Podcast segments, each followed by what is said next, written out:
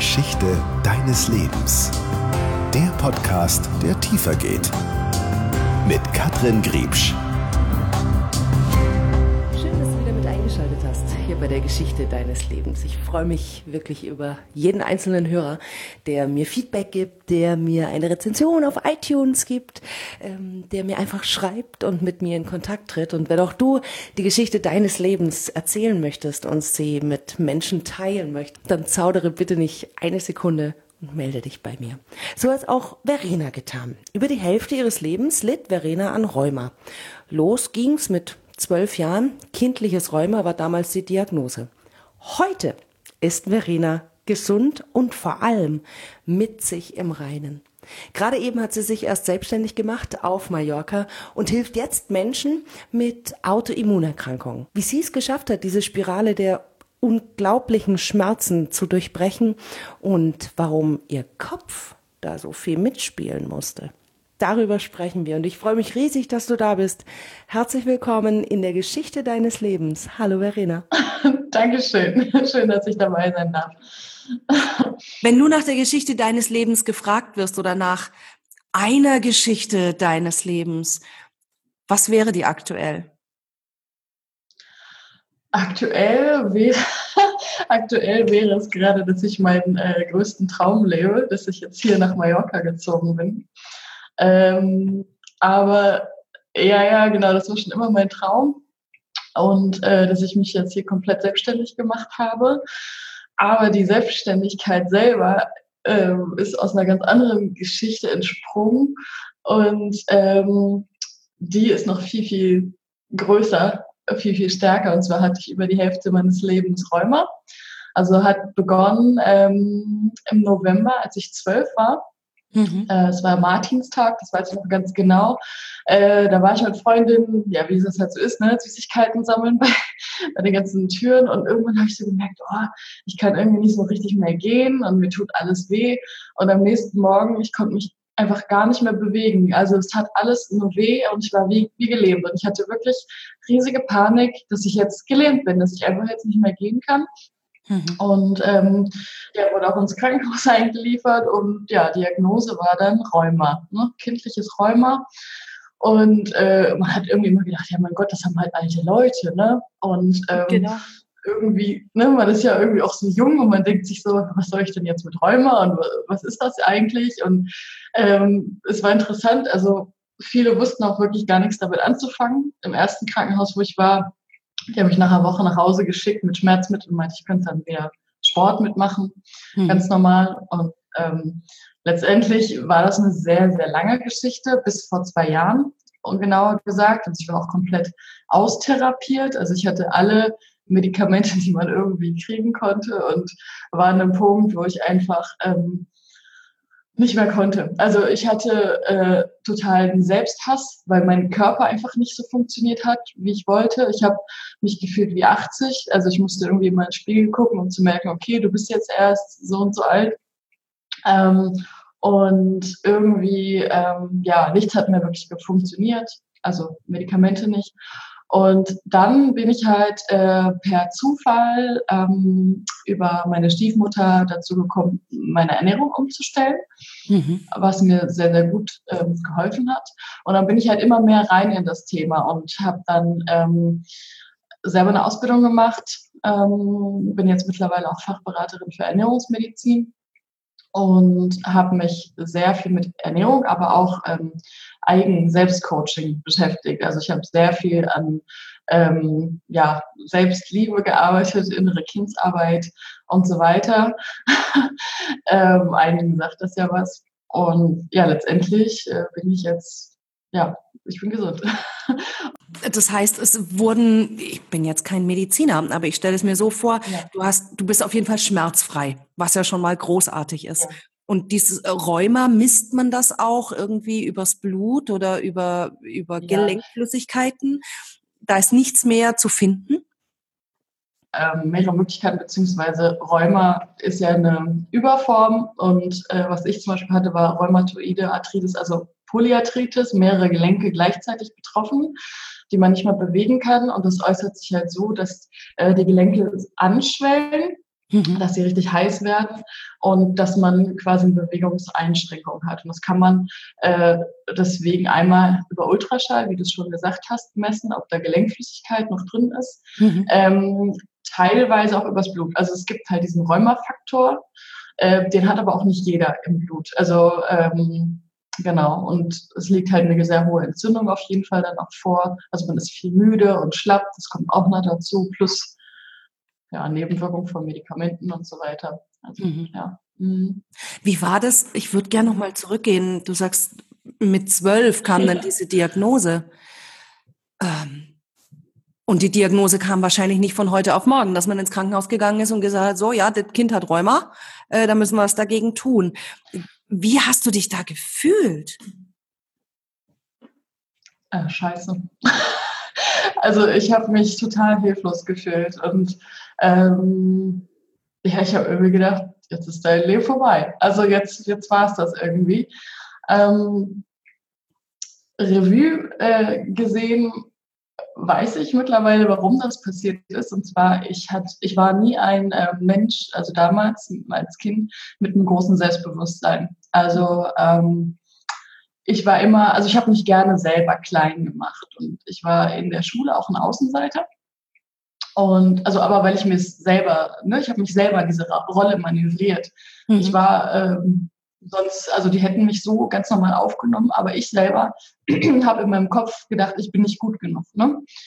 Und ich war so in dieser Außenseiterrolle drin, dass ich mir dann, das ist jetzt äh, die Krux in der Geschichte, mir gewünscht habe, ganz inbrünstig krank zu sein, damit die Leute mich beachten, damit ich Aufmerksamkeit bekomme. Mhm. Ne?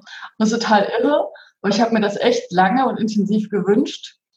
Ähm, wie sehr wir mental uns selbst beeinflussen können. Also gesundheitsmäßig, ähm, von der Stimmung her. Also es ist so, so wichtig, darauf zu achten, was wir denken und wie wir über uns selber denken.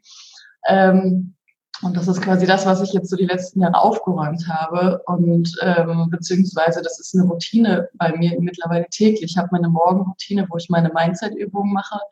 Äh, das ist, finde ich, elementar, weil ich ähm, genau merke, wenn ich da mal nicht drin bin, dann werde ich mal krummelig oder unzufrieden. Mhm. Ähm, und es ist total wichtig, da irgendwie auch dabei zu bleiben. Mhm. Magst, du, magst du uns die verraten? Also deine Morgenroutine, was, was du machst?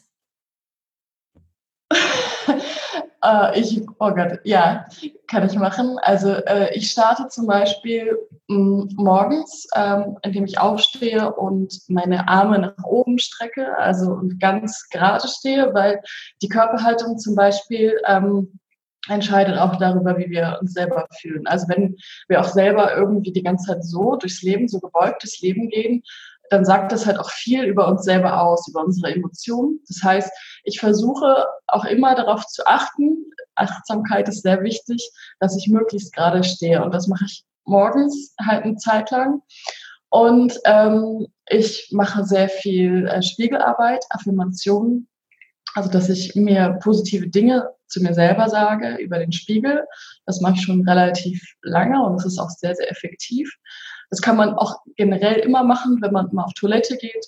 Ne? Dann ist es total cool, dann nimmt man sich eine Teekanne, dann trinkt man zwei Liter pro Tag und dann hat man ja öfter die Möglichkeit, wie auf Toilette zu gehen, also in den Spiegel zu schauen und sich was zu sagen. Das heißt, es hat zwei positive Effekte. Ne? Also einmal trinkt man was und einmal sagt man sich was Positives. und äh, das mache ich zum Beispiel. Und ähm, ich meditiere. Das ist auch total wichtig um morgens mich zu sortieren. Äh, wie geht es mir gerade? Wie fühle ich mich? Ähm, um das Gefühl, was in mir hochkommt, auch zuzulassen. Weil oft ist es ja leider in unserer Gesellschaft so, ähm, wir versuchen die Sachen zu vertuschen. Äh, wir trinken Alkohol, wir fangen an zu rauchen, ähm, wir sind spielsüchtig. Also es gibt ja tausend Möglichkeiten heutzutage, alleine Fernsehen gucken und sowas. Ne? Das ist ja einfach eine Ablenkung von dem eigenen Sein, von den eigenen Gefühlen. Und das Schlimme daran ist, wenn man die Gefühle ähm, vernachlässigt, dann kommen die irgendwann mit Gewalt nach draußen. Und das kann halt eben auch einfach eine Krankheit sein mhm. oder eine psychische Störung, irgendwie sowas. Deswegen ist es immer total wichtig, äh, wirklich auf sich zu hören und ähm, ja, mit sich so rein zu sein. Genau. Ist das schön, das könnt ihr jetzt gerade nicht sehen, aber Verenas Augen leuchten und strahlen, gerade bei dem Satz, mit sich im Reinen zu sein. Das war jetzt echt schön zu beobachten, ähm, wie, wie im Reinen du jetzt gerade in diesem Moment mit dir bist. Kam das richtig rüber bei mir? Verena sitzt ähm, jetzt in Mallorca. Mhm. Du bist umgezogen vor noch gar nicht so allzu langer Zeit. Genau, Dienstag. Also Am Dienstag? Halleluja. Das ist noch nicht mal eine Woche. Ja, Wahnsinn. ja. Wie fühlt sich's an? Ähm, krass. Also ich muss sagen, ich habe so zwei, drei, vier Tage gebraucht, so um auch mental da zu sein. Aber ähm, ich gehe ähm, du machst es jetzt hier wirklich und du bist jetzt hier und äh, du lebst hier gerade deinen ganz großen Traum. Und das fühlt sich total genial an. Ich bin richtig glücklich. Ja. Wie kam die Entscheidung, ähm, nach Mallorca zu gehen? Also es hätte ja auch Buxtehude oder Koh Samui sein können. So, was, was verbindet Mallorca? Ähm, ich habe hier schon mal ein Jahr ähm, als Mutterschutzvertretung gearbeitet. Das war 2012. 2012 war ich allerdings noch ein komplett anderer Mensch. ähm, beziehungsweise es war halt so, ich wollte irgendwie immer wieder zurück. Äh, ich habe mich damals überreden lassen, wieder nach Deutschland zu kommen. Ähm, und habe dann da eine Zeit lang gelebt und ähm, habe aber irgendwie immer wieder im Hinterkopf gehabt, nee, du willst wieder zurück, du willst wieder zurück. Aber wie das dann so ist, äh, man fängt dann an, sich irgendwelche Ausreden zu überlegen. Also die Ängste kommen dann hoch und ähm, dann ist doch wieder ein großer Schritt. Ich habe zu Anfang immer darauf geachtet, mich möglichst wenig irgendwo äh, niederzulassen. Also ich war meistens irgendwo als Untermieter, also nicht als Hauptmieter, habe absichtlich Verträge gewählt, wo ich schnell rauskam. Aber ich hatte trotzdem irgendwie immer wieder Ausreden parat, warum ich es nicht mache. Ich hatte tausend Vorstellungsgespräche hier für Mallorca. Ich habe es nicht gemacht.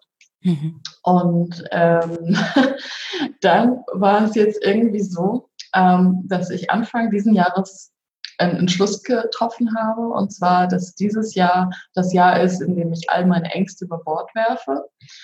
Und ähm, ja, habe ich jetzt einfach mal dann beschlossen. Es war total krass. Es war eine sehr spannende emotionale Reise, dieser ganze Umzug, also diese ganze Vorbereitung, dieses Loslassen.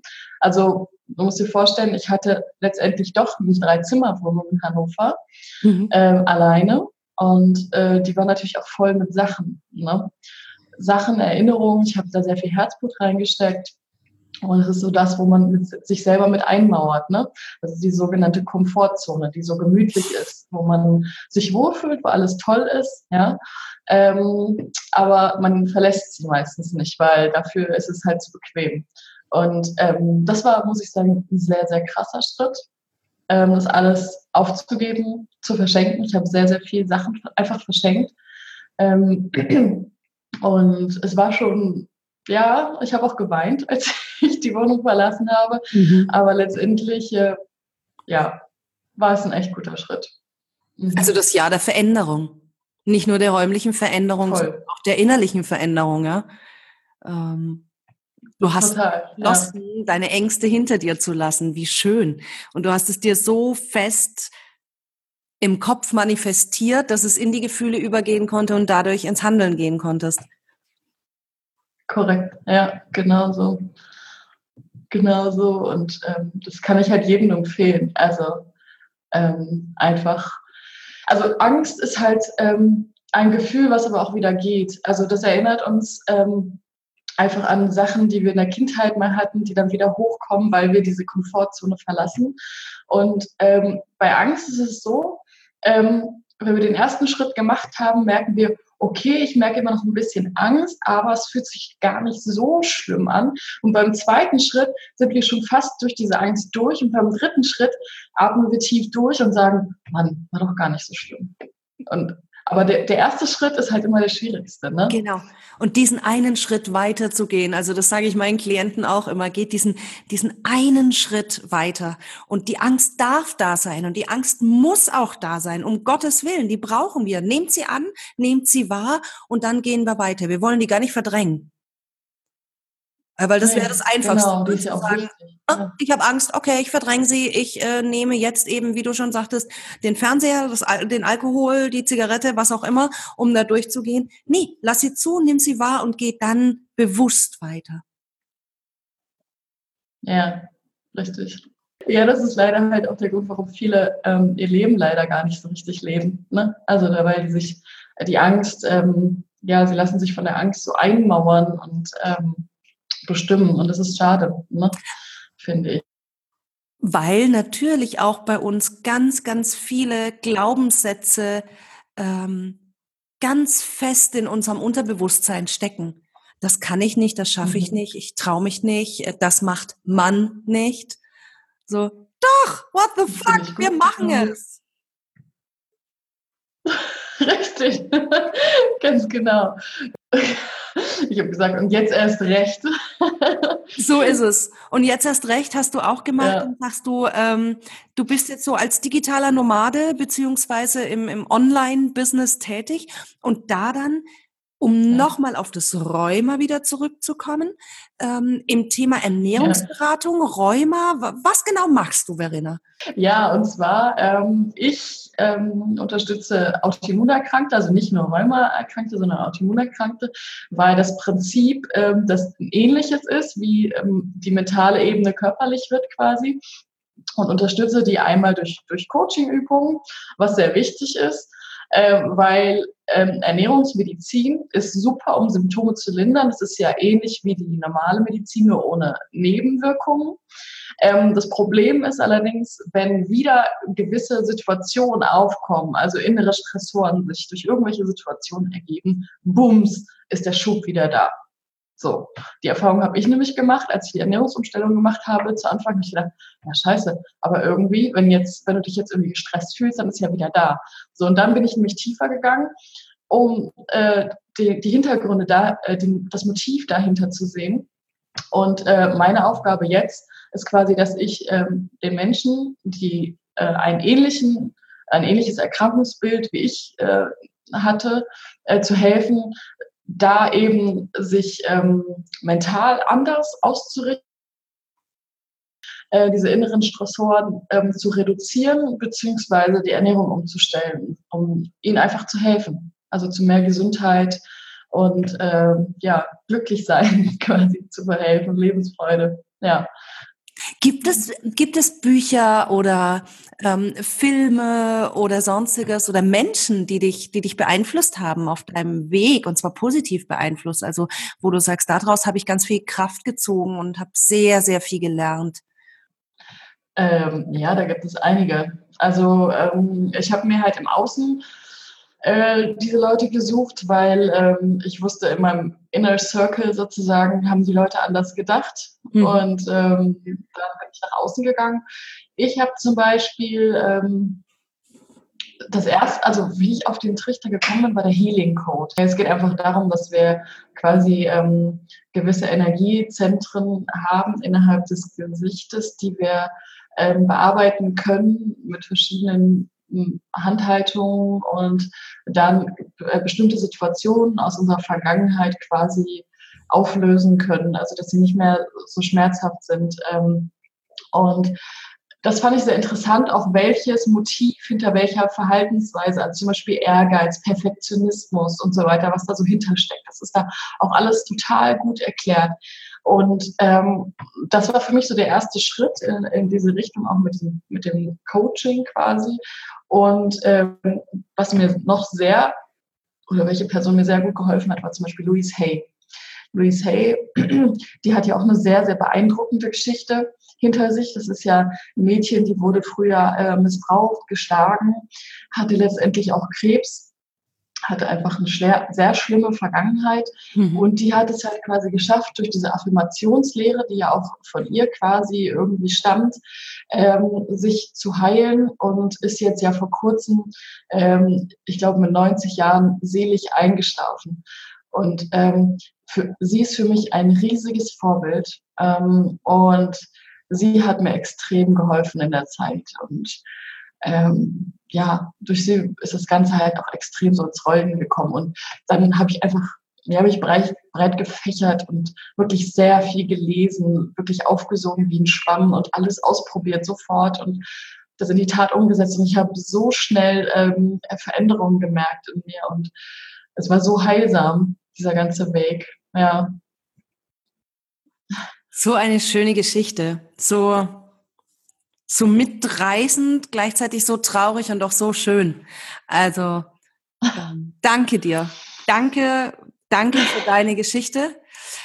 Ich wünsche dir von Herzen wirklich alles, alles Gute und dass du diesen Traum, den du jetzt gerade begonnen hast zu leben, ähm, weiterlebst, Tag für Tag, Minute für Minute, Sekunde für Sekunde, dass alles so wird und diese Stärke, die du in dir trägst, diesen Mut, den du hast, dass du, dass du den nicht verlierst und jeden Tag ganz fest dran festhältst.